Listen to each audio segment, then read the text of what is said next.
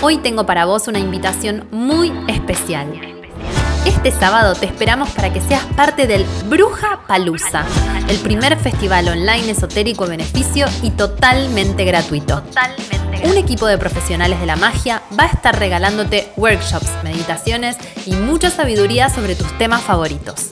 Además, tenemos invitados musicales muy especiales que van a traer sus sonidos para que relajes entre conferencia y conferencia.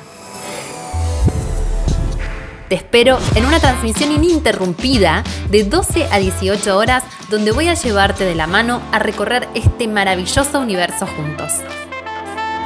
Podés sumarte desde el canal de YouTube de Fe en www.youtube.com barra Somos Fe Videos. Simplemente entras a esa página y vas a ver la transmisión en vivo.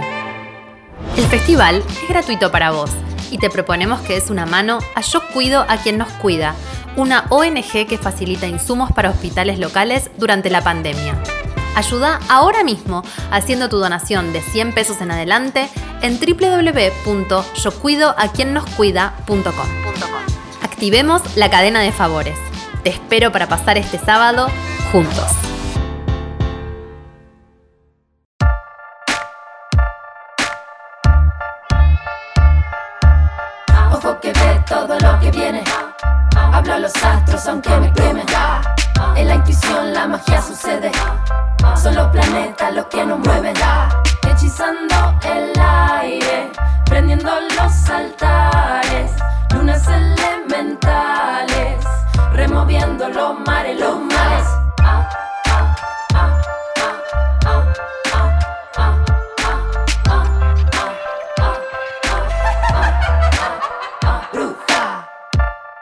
Bienvenidos al podcast de Bruja Moderna, un manual de magia en tus oídos para que puedas poner manos a la obra.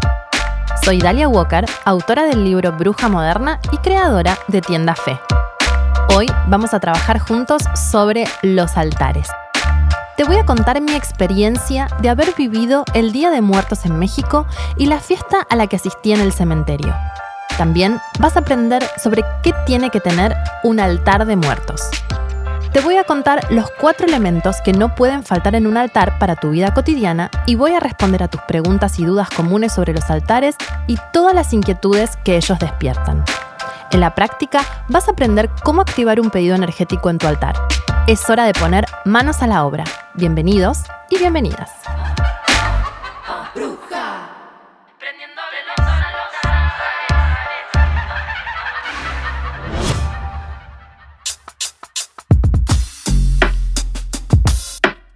El altar es el lugar a donde acudir cuando necesitas reconectar, hacer un pedido, una ofrenda o dejar un elemento para que se active energéticamente.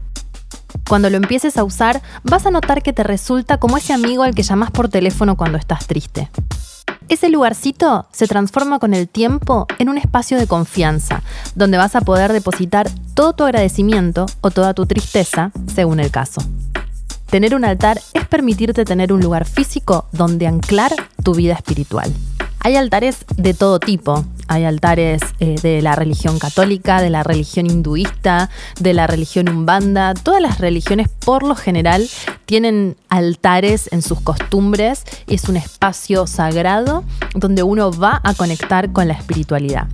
Y uno de los altares que más disfruté en, el camino, en el recorrido este de, de transformarme en una bruja moderna y que más me llamaron la atención fueron los altares de Día de Muertos en México. Tuve el placer de estar en esta fecha, que es el 2 de noviembre, en México, pero durante todos los días, durante toda la época que rodea esa fecha, también inclusive Halloween, que es el 31 de octubre, se transforma toda la ciudad en una especie de, mm, de cuento de terror donde se decora todo con calaveras, con, este, con muchos colores, con esqueletos y se transforma en una manera de celebrar la muerte. ¿Por qué en México se celebra el Día de Muertos y qué tiene de especial el altar de muertos? Porque no es lo mismo que cualquier altar.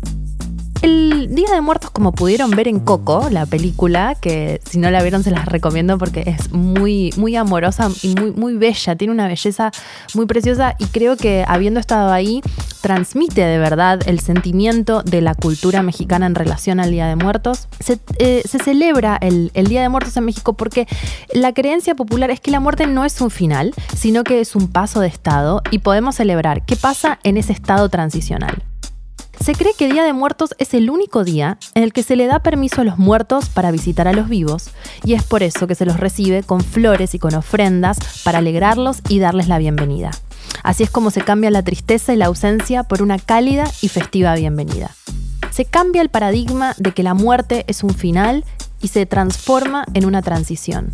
Entonces, para mí, que nosotros acá en Argentina, por lo menos de donde soy yo, según donde ustedes estén escuchando, pero salvo en México, creo que en casi todo el mundo es así, la muerte es algo que nos produce mucha tristeza y sin embargo es algo que nos pasa a todos, o sea, todo lo que nace está destinado a morir. Y, creo que es parte de la naturaleza y que verlo con esta perspectiva le da una belleza muy particular y muy especial. En la Ciudad de México, como les contaba, todos los restaurantes, las puertas de las casas, em, las plazas se transforman en pequeños altarcitos, en pequeños lugares donde se recuerda a la muerte. Hay comidas especiales que se preparan en esa época, como por ejemplo pan de muertos, que son unos pancitos que tienen medio gusto a pan dulce y tienen forma de cuerpecitos. Hay también, por ejemplo, unas calaveras de azúcar que se usan para, mm, para poner como ofrenda en los altares o también los niños se los comen. las calaveritas son de, todos los tamaños, las hay chiquititas, muy chiquititas, como si fueran casi del tamaño de una moneda. Y después hay también gigantes casi del tamaño de un zapallo. Y mm, al ser de azúcar es porque eh, endulzan la muerte. Todo es muy simbólico en el proceso de, de los rituales de Día de Muertos en México. Después hay, eh, yo estuve en, el Zócalo, en el centro de la Ciudad de México, en México DF, y ahí arman un altar gigante, gigante, gigante, gigante. En algunos, en algunos también este, sectores apartados cerca del Zócalo se arman mm, altares con, calaveras gigantes, con mazorcas y con los distintos, con, ofrendas de copal, con carteles explicativos de por qué este, se usa cada uno de esos elementos en el altar. Y la gente puede ir a dejar sus ofrendas, a mirarlo, a participar de esta festividad. Después, por lo general, se festeja mucho más en los pueblos chicos. Esto es muy interesante porque los pueblos chicos guardan como una tradición y una costumbre mucho más potente que las ciudades grandes. Mm, y, se hacen fiestas en los cementerios. Esto es, esto es hermoso y es muy espectacular. En mi libro Bruja Moderna lo cuento y hay algunas fotos de estas experiencias que son muy interesantes. Si quieren lo pueden chusmear en el capítulo de altares. Y mm, en los pueblos chicos las fiestas en los cementerios son muy importantes y el cementerio se transforma como si fuera una especie de circo gigante donde la muerte ya no se llora y la muerte se celebra. Fui, eh, tengo unos amigos que viven ahí, Matías Galimberti, eh, es el, padre de familia de, esta familia tan hermosa de los Galimbertis que me, que me dieron la bienvenida en México en esta festividad. Este, Magda es la mujer y tienen dos hijitas y yo estaba viajando con Marian Costa, mi querida maestra de tarot, en México y pasé unos días por la casa de ellos y ellos me llevaron a este cementerio donde fuimos previamente nos pintamos la cara como, como calacas con pintura, pintura para la cara. Las nenas se disfrazaron también de muertas. Y es muy gracioso porque uno piensa como los niños, la muerte, qué miedo. Y en realidad no, los niños empiezan a perderle el miedo a la muerte en México desde muy chiquititos. Mati y las bueno, toda la familia de Mati son argentinos. Y de todos modos ellos igual también adoptan estas costumbres. Entonces nos fuimos con el auto a un pueblito medio perdido por ahí de México y llegamos a la ciudad, al, pequeño pueblo y lo primero que me llamó la atención fue que había una iglesia y adentro de la iglesia estaba el altar de muertos y uno piensa, pero esto no tiene mucho que ver con el catolicismo y sin embargo hay un sincretismo tan profundo en, estas eh, religiones o costumbres, diría, más que religiones que conviven, que es muy interesante ver cómo, por ejemplo, la iglesia abre las puertas también a, estas costumbres que podrían verse más como paganas en, otras, en otras culturas. Entonces fuimos a la iglesia, había un altar enorme eh, en relación al altar de muertos, estaba preparado, que es un altar especial, ahora les voy a contar un poquito más de qué se trata. Y después caminamos por toda una feria larga que ocupaba todo el, centro del pueblo y que estaba lleno de gente, explotada de gente, de vendedores ambulantes con, con este, esqueletos de papel maché y calaveras, calaveras de barro, calaveras de azúcar, calaveras de cerámica. Había, vendían algo que se llama sangritas, que son, que son cerveza, es cerveza con sal, limón y con, con picante, que tiene como color rojo, que parece como estas sangrías, estas sangritas. Después había, bueno, los pancitos de muertos y algunas otras comidas que tienen que ver con, con la época en particular. Y toda esta feria de pronto desembocaba en el cementerio, que estaba naranja brillante, porque mm, hay unas flores que se llaman flores de cempasúchil, que, o cempasúchil, no sé exactamente, es una palabra este, muy particular, que florecen directamente en esa época. Entonces es como que florecen para esa época y después ya no sale más. Entonces esas flores tan preciosas son las flores características de Día de Muertos. Entonces esa festividad es naranja brillante y las usan para decorar las tumbas y el cementerio estaba estallado de globos, de galletitas, de calaveras de gente disfrazada, de música electrónica. Yo cuando llegué a eso dije, ¿qué es esto? Parece una película de Jodorowsky, una cosa totalmente surrealista. Y entramos con las nenas que entraron corriendo desenfrenadas al cementerio, por el contrario de lo que uno podría imaginarse. Y, bueno, empezamos a recorrer las distintas tumbas y empecé a ver cosas que no había visto nunca en mi vida. Por ejemplo, las tumbas se decoran con, este, sobre todo las de los niños, con galletitas. Entonces, sobre la tumba se pone todo un, como se hace, se arma como una especie de mandala de galletitas y se ponen como si te dijera las Oreo, las, las, este, mm, las, las galletitas largas, galletitas rosas y se arma como todo un, dibujo, si se quiere. Se puede, se puede hacer lo que uno quiera, es un, es un acto sumamente creativo, pero por ejemplo, he visto que se hacen cruces con las galletitas y alrededor se ponen un montón de otras galletitas. Se dejan ofrendas que pertenecían al muerto cuando estaba vivo, como cosas que le gustaban. Si era un niño, por ejemplo, puede ser un juguete o también puede ser este, algo que le gustaba beber, un whisky o un tequilita, y se le pone también cafecito. A veces este, se acostumbra mucho también poner la foto del muerto, y a veces escribe eh, qué le gustaba. Él, él era el nombre y el apellido, le gustaba el mar, le gustaba leer, este, y le gustaba tomarse el tequilita. Bueno, pienso en México y hablo en diminutivo porque ellos hablan bastante en diminutivo. Y, así fue como empezamos a recorrer las tumbas y cada una ofrecía un espectáculo diferente. Y las familias van y muchas se quedan, también ponen muchos globos, sobre todo en las tumbas de los niños, que eso me pareció también súper fuerte.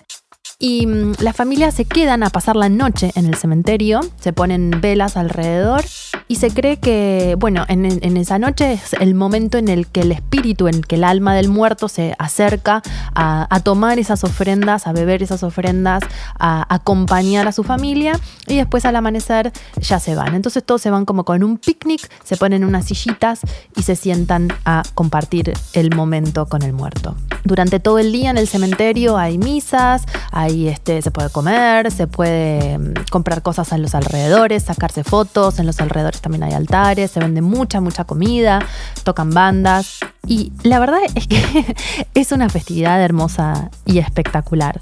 Con estas flores que, les decía de cempasúchil se, decoran también todas las tumbas, se hacen unos arreglos florales muy especiales. Muchas señoras, muchas viejitas mexicanas con, con estos, como con todas vestidas con, con los huipiles, que son como estos vestiditos típicos mexicanos y con las canastas llenas de flores y con mucho amor y dedicación construyendo y haciendo este altar para alguien que no está más. En realidad, eso es lo que me parece increíble. Es como una creencia total de la fe en la que el vivo se entrega a la dimensión de aceptar que esa muerte existe. Saqué un montón de fotos que, bueno, las voy a subir a, mi Instagram para que las puedan ver en alguna historia destacada. Mi Instagram es arroba la Dalia, las van a poder ver ahí. Las voy a subir muy próximamente, así que seguro cuando este episodio esté al aire ya las van a poder ver. Son fotos bastante viejas porque este viaje fue hace más o menos 6 años, 5 años. Y mm, van a poder ver también que esto ya es como, bueno, pueden creerlo o no, pero todas esas fotos tienen unas luces medio especiales, como que salen cosas medio sorprendentes en, en esas fotos. Es un día muy especial con una energía muy especial. Así que ahí estuvimos paseando por el cementerio, comiendo unos taquitos, este, gozando de la fiesta. Después volvimos a casa agotados porque fue bastante lejos y para mí fue un momento muy especial porque justamente recientemente había fallecido mi papá y con la poca plata que, había cobrado de su, de su herencia, mm, hice ese viaje que casualmente justo cayó en esa fecha porque estaba acompañando a Marian Costa. Así que para mí fue como, como mi propio padre desde eh, el otro lado diciéndome, no estés tan triste porque la muerte también puede ser una fiesta.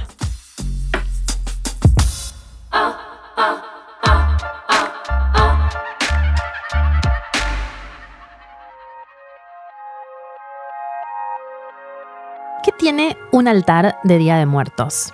El altar consiste en materializar, en poner en objetos los cuatro elementos. Entonces te voy a contar brevemente em, qué tiene el altar de Día de Muertos que es bastante particular.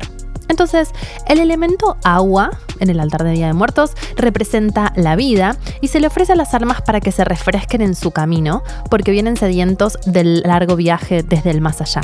Entonces, para armar un altar de muertos, puedes poner un vasito con agua, para empezar. Después, para representar el elemento fuego se usan velas, que en México se las conocen como ceras o como veladoras, y son la luz que ilumina el camino del difunto y que lo guían hasta la ofrenda. La ofrenda se llama el altar, el altar de muertos se le dice también ofrenda de muertos. Se prende una vela por cada difunto y otra más por las almas olvidadas que no tienen quien las recuerde.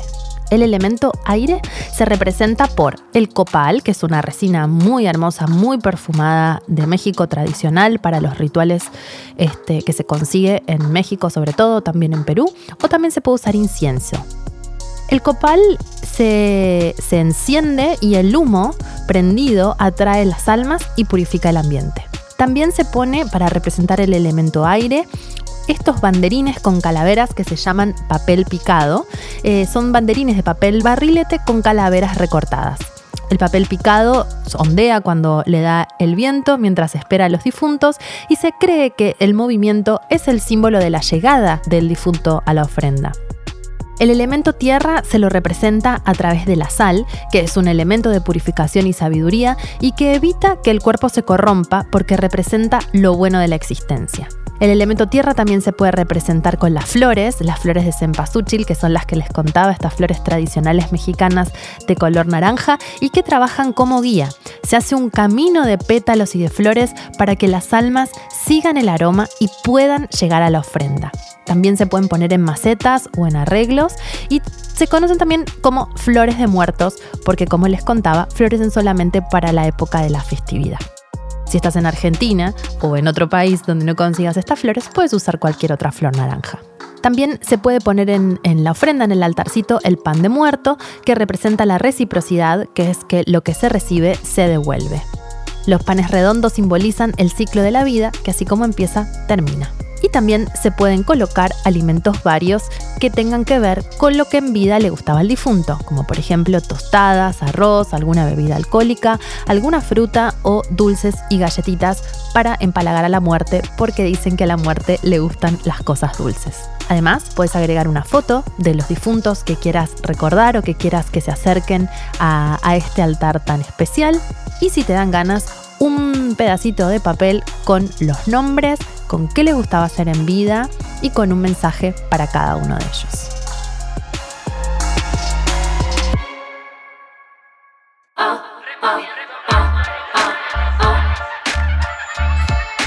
Witch Tips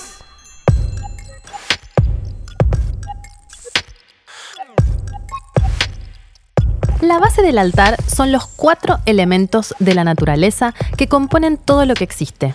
Y como tu altar es el reflejo del universo, vas a usar también como base el agua, el aire, la tierra y el fuego, representados en distintos objetos. Entonces, los cuatro Witch Tips de hoy son lo que tenés que tener en cuenta para armar tu altar.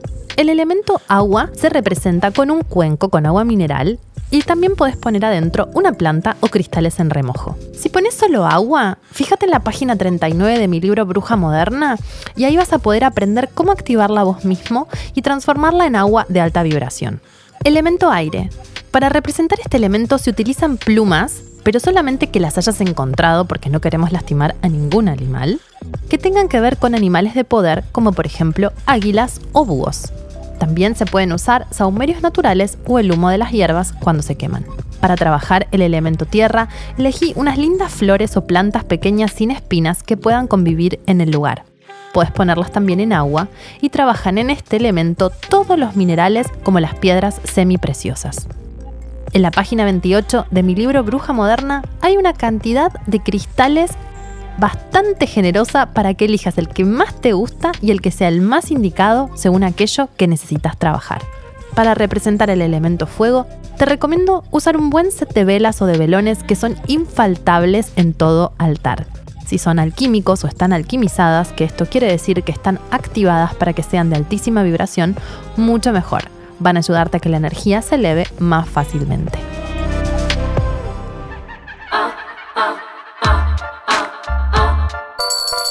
Consultorio de la Bruja.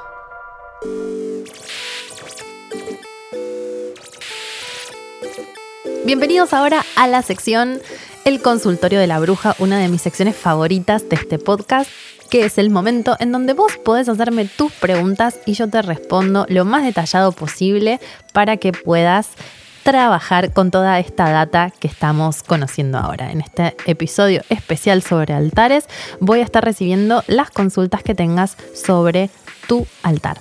Vamos a escuchar la primera. Buen día, yo quería consultarles en qué lugar es conveniente montar el altar y qué elementos debería utilizar para armarlo. Bueno, sobre los elementos ya lo hablamos en los Witch Tips y también conté un poquitito en la parte de la historia de México, así que puedes usar esa información. Mariela, muchas gracias por tu, tu mensaje. Y con respecto al lugar, creo que es algo que se sucede orgánicamente tenés que encontrar un lugar que esté resguardado, que no esté por ahí muy exhibido, si es un altar muy personal. Depende en realidad del tipo de altar que quieras. Por ejemplo, puedes armar un altar en el living de tu casa, pero eso sería como más un altar que tiene que ver con la energía de toda la casa.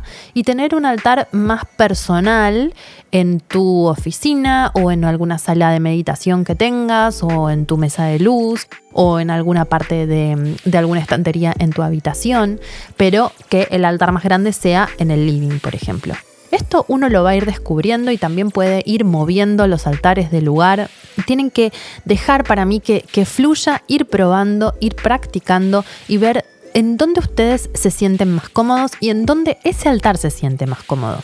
También definir previamente si es un altar para ustedes o para toda la familia. Vamos con la próxima pregunta de Romy Calvani, arroba Romy Calvani. Hola, ¿cómo va? Mi pregunta sobre los altares ¿se puede tener un altar en tu propia pieza? Bueno, buenísimo, ideal porque justamente estábamos hablando de eso.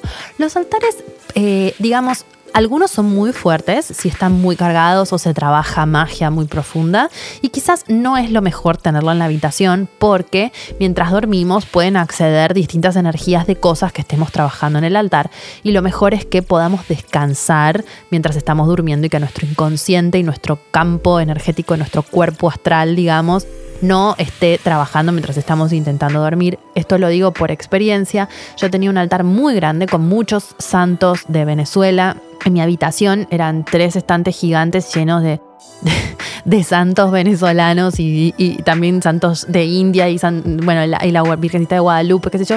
Y yo estaba como muy inquieta la noche, me despertaba mucho, tenía visiones, aparecían espíritus. Yo ya siento que puedo decir esto, ¿no? Tengo, tengo, tengo vía libre para decir este tipo de cosas.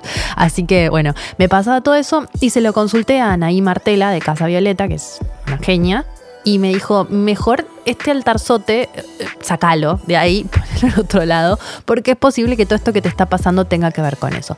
De alguna manera eh, sucedió tal cual, lo saqué, lo puse en el living y la actividad paranormal se redujo mientras yo dormía y lo que sí pasé a tener en mi habitación es un altar en la mesa de luz con, eh, por ejemplo, la imagen de Yogananda y de Babaji, que son unos maestros de yoga, como mucho más espirituales, mucho más suaves, no tan intensos, y les prendo una velita. Pero no tengo como el ejército de los santos venezolanos, que son lo más, pero quizás no está bueno que esté mientras estás durmiendo, que manejan otra energía. Entonces yo vería bien qué tipo de altar es y qué te pasa a vos con eso. Como que no hay una regla, pero bueno, esta es mi experiencia y espero que te sirva. Hola, bueno, mi pregunta con respecto a los altares es la siguiente. Me estoy yendo a vivir unos meses, eh, bueno, en principio unos meses a otro país. Em, ¿Se puede armar eh, algún altar express em, en mi estadía? Bueno, genial esta pregunta, me encanta. Sí, obvio, o sea, para mí hay que em, armar altares todo el tiempo. Yo cuando viajo me llevo algunas cositas eh, quizás no hago como, bueno, pongo los cuatro elementos y qué sé yo, pero sí me llevo cosas del lugar, o sea, de mi casa, bueno, en mi caso de fe, de mi tienda esotérica, porque me hace sentir que es como un ancla a de dónde vengo. Entonces, me llevo una foto de mi guru, que tengo una enmarcadita, me llevo una velita blanca, me llevo algunos cristales, y si paso por alguna florería o encuentro alguna plantita, agarro y lo, y lo pongo también en el altar. Entonces hago como un mini altarcito para que me acompañe durante ese viaje es una especie de altar portátil que lo armo y después lo desarmo. También si encontrás algo que te gusta en el recorrido, en ese viaje, puedes agregarlo. El altar es como un lugarcito que te hace sentir como en casa, así que por supuesto puedes armarlo y desarmarlo las veces que quieras y llevar objetos que te recuerden a tu casa para hacerte sentir conectada con el lugar de donde venís. Acá Rama Koupari mandó también una pregunta a ver de qué se trata. Mi consulta es que si más allá de los cuatro elementos que siempre deben estar en un altar, es necesario que siempre estén también o que tengamos imágenes de guías, maestros ascendidos, dioses o o algunas otras deidades o seidades? Bueno, esto también es, es, muy buena pregunta y se engancha un poco con lo que decía antes. El altar no tiene reglas en realidad. Si no le quieren poner los cuatro elementos, no se los pongan. Hagan lo que quieran. Lo importante es que el altar sea un espacio creativo que sea un lugar sagrado que tenga cosas que a vos te representen. Entonces también te recomiendo que lo vayas limpiando siempre, que lo vayas trabajando, que vayas cambiando cosas que ya por ahí no te, no te representan tanto o que no te representan que tengan que estar ahí en ese momento es como un lugar que está vivo y que es dinámico y se pueden ir cambiando las cosas que hay ahí. Los santos o los maestros ascendidos nos este, remiten a ciertas energías o personifican de alguna manera o transforman en humanas energías que, a veces son difíciles de, mm, de, de comprender o de materializar. Es como una referencia de algo. Entonces, estas imágenes de estas personas de, alta vibración o, también de, personas que no son personas, como por ejemplo podría ser un arcángel, este, nos ayudan a remitir estas, estas energías a nuestro altar. Entonces lo que hacen de alguna manera es traer esta energía a nuestro altar, invocan esta energía a nuestro altar. Así que mm, sí, totalmente, súper válido elegir y fíjate que convivan entre sí, que sean como de una vibración similar es una recomendación igual, ¿eh? porque a veces yo no lo hago, pero es más fácil, siento yo, que si son de un mismo mundo, como por ejemplo, si son hinduistas, trabaja solo con hinduistas, si son más paganos, solo con paganos, y de última puedes hacer altares diferentes para que no entren en conflicto sus vibraciones entre sí. Y si te parece que no entran en conflicto, las pones igual. Pero con el paso del tiempo yo me fui utilizando y me di cuenta de que a veces es mejor eh, trabajar según el momento con distintos eh, maestros ascendidos o, santos o, o, referentes y por momentos, ¿no? Es como que los vas rotando pones, por ejemplo, no sé, santitos católicos y trabajas un rato con ellos y después querés trabajar con los santeros venezolanos, los santos venezolanos Digo esto porque yo a veces trabajo con ellos. Bueno, sacamos a, los católicos y ponemos a, las cortes venezolanas trabajamos después, de, sacamos a los venezolanos, ponemos a la lupita. Bueno, entonces vamos como rotando el santo o el maestro ascendido en el altar según la necesidad de la energía que estemos invocando. Hola Dalia, eh, ante todo decirte que te adoro, te amo, sos lo máximo de lo máximo. Estoy eh, esperando para ir corriendo a comprar todos tus libros porque me volví muy fan. Y mi pregunta sobre los altares es eh, si hay algún lugar particular en la casa en donde conviene eh, colocarlo. Gracias, un beso. Hola, bueno, gracias por tan lindo mensaje. Eh, bueno, estuve hablando un poquito de eso en los mensajes anteriores. El lugar del altar se encuentra solo. A mí me gusta mucho en la entrada de la casa, en la medida de lo posible. Traten de no ponerlo en la cocina, a menos que sea deliberadamente un altarcito que vayan a hacer en la cocina. Pero si tienen un, altar donde quieran trabajar pedidos y eso, no lo pongan en la cocina o no lo pongan en el baño. O sea, uno puede hacer pequeños altarcitos para honrar distintos lugares de la casa, pero si quieren que sea su altar principal, para mí lo mejor es que sea en su escritorio, sala de trabajo, sala de meditación. Al lado de su mesa de luz es un altar tranquilo y si no, en algún lugar del living de la casa. Hay gente que para que no los vean otros los ponen adentro del placar, es súper válido. O también te puedes mandar a hacer un altarcito con puertitas. En India son muy tradicionales, acá no se consiguen por desgracia. Pero son altarcitos con puertitas, como si fuera un placarcito donde vos abrís y ahí está ese mundo, ese secreto maravilloso y después volvés a cerrar. Y esta especie de placarcito altar lo puedes poner en el lugar de tu casa que más tengas ganas. Ojo que ve todo lo que viene.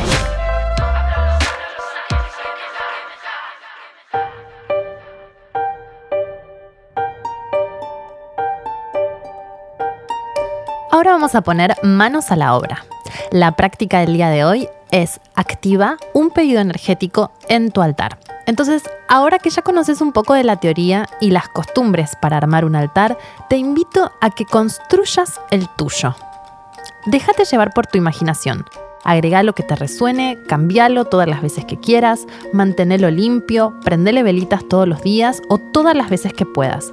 Tu altar es tu nuevo espacio sagrado. Para activarlo y ponerlo en movimiento, te propongo un primer ejercicio. Vamos a trabajar enviando energía a una persona, a un evento o a un lugar. Una vez que tengas armado tu altar con un objeto que represente cada uno de los elementos que hablamos anteriormente, los cuatro elementos recordá que son aire, agua, fuego y tierra, vamos a poner en él un pedido energético positivo para que trabaje. Vas a necesitar, anota bien los materiales, Siete velas preferentemente alquimizadas.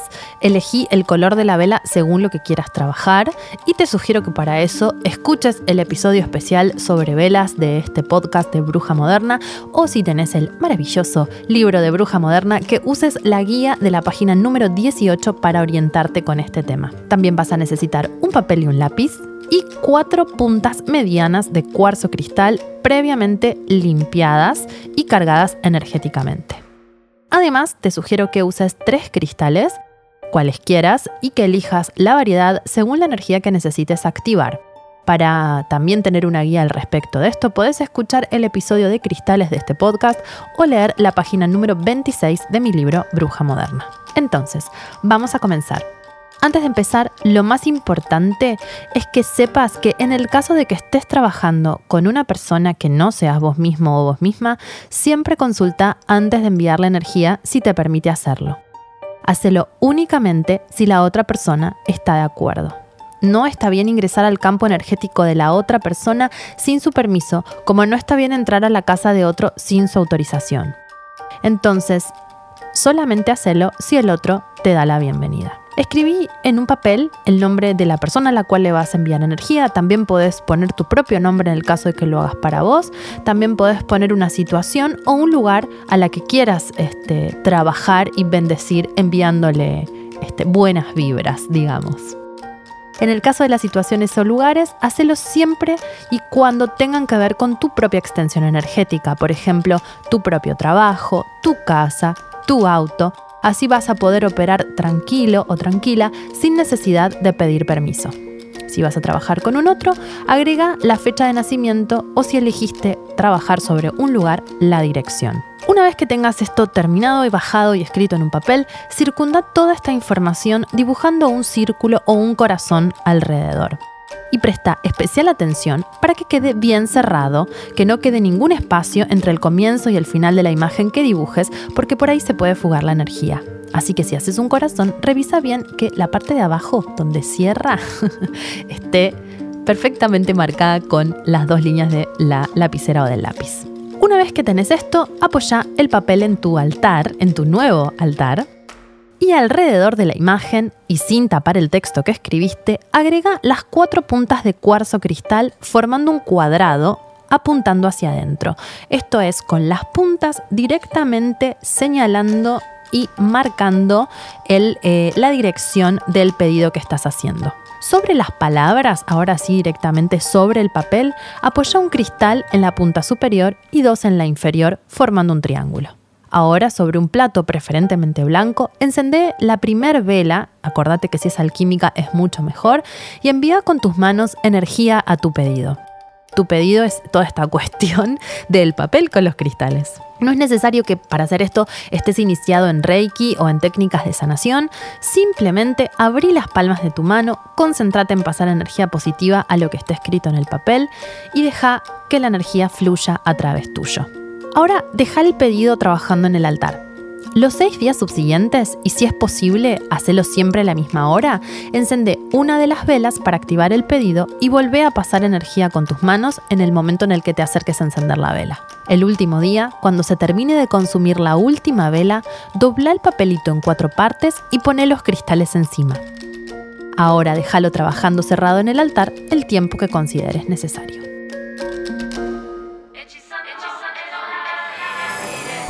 Ojo que ve todo lo que viene. Soy Dalia Walker y podés encontrarme en Instagram como arroba ladalia o en mi nueva web ladalia.com.ar. Bruja, el tema musical de la apertura, es una composición exclusiva para este podcast de mis queridas amigas Softot y Wen de de arroba Femina Música. Bruja Moderna es un podcast original de Fe y Monoblog, producido por Jimena Uteiro en colaboración con Posta. Conseguí el libro y todos los productos de la colección Bruja Moderna en nuestros locales y tiendas online en www.monoblog.tv con C y K al final y en tiendafe.com.ar con envíos a todo el mundo. Seguinos en Instagram para más novedades en arroba monoblog y arroba somosfe. Hasta el próximo episodio.